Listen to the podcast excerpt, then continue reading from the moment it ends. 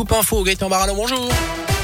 Bonjour Jérôme, bonjour à tous. Elle a une le ras-le-bol des ambulanciers, pas assez nombreux et mal payés. C'est ce que dénonce Bruno Basset, lui-même à la tête d'une vingtaine d'entreprises de transport sanitaire d'urgence dans la région. Celui qui dirige également la Fédération nationale des ambulanciers a débuté une grève de la faim hier à Lyon. Il déplore notamment un manque de personnel important, une absence de considération exclue du Ségur de la santé. Les ambulanciers ont malgré tout bénéficié des aides de l'État pendant la crise sanitaire. Mais aujourd'hui, il faut en rembourser une partie alors que les charges augmentent. Pour Bruno Basset, la limite a donc été franchie.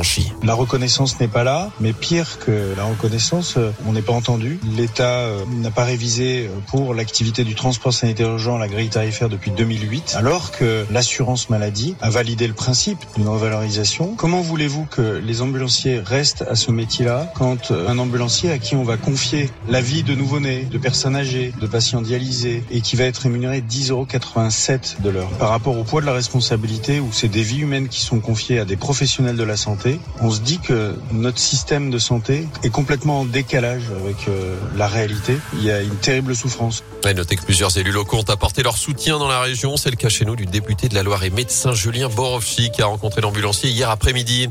À saint il ne voulait pas d'une fusion avec le CHU de saint Les huit cancérologues qui ont démissionné de l'Institut Lucien Neuwirth seront tous remplacés. C'est ce qu'il y a sur la direction à quelques jours de ce rapprochement entre les deux établissements. Ce sera officiel le 1er janvier. Huit équivalents temps ont donc été recrutés. Certains sont même déjà arrivé. Il n'y aura donc pas de rupture de traitement ni de prise en charge pour les patients selon le directeur du CHU. Un service de santé sous pression, en tout cas avec près de 3000 malades du Covid en réanimation actuellement en France, plus de 60 000 nouveaux cas encore détectés hier.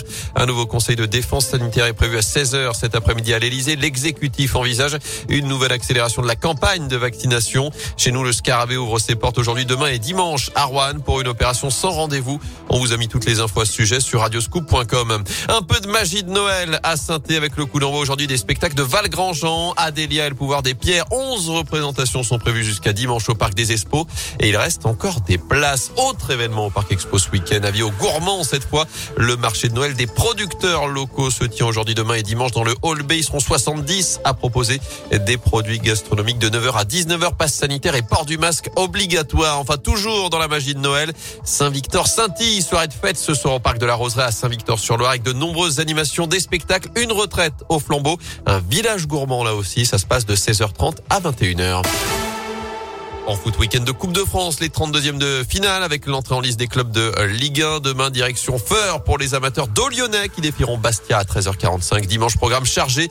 Les Verts seront à Lyon pour affronter la Duchère à partir de 13h45. La première de Pascal Duprat sur le banc, sur le banc stéphanois. Hum. Et puis à 16h, direction L'Envol Stadium où André Dieu recevra Montpellier pour une affiche de gala. Ce sera sans supporters Montpellier. Hein.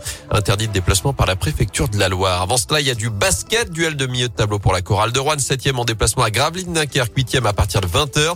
Notez qu'en Pro Saint-Chamond, toujours leader, reçoit Évreux la lanterne rouge ce soir à la Halle Bouloche. On aime la Coupe de France avec les belles histoires, les petits poussés, les petites équipes qui vont loin, qui, qui terrassent les clubs professionnels alors que le, le monsieur. pourrait être le cas encore. L'arrière gauche et travaille à la mairie ou travaille. Euh, moi, je trouve ça génial.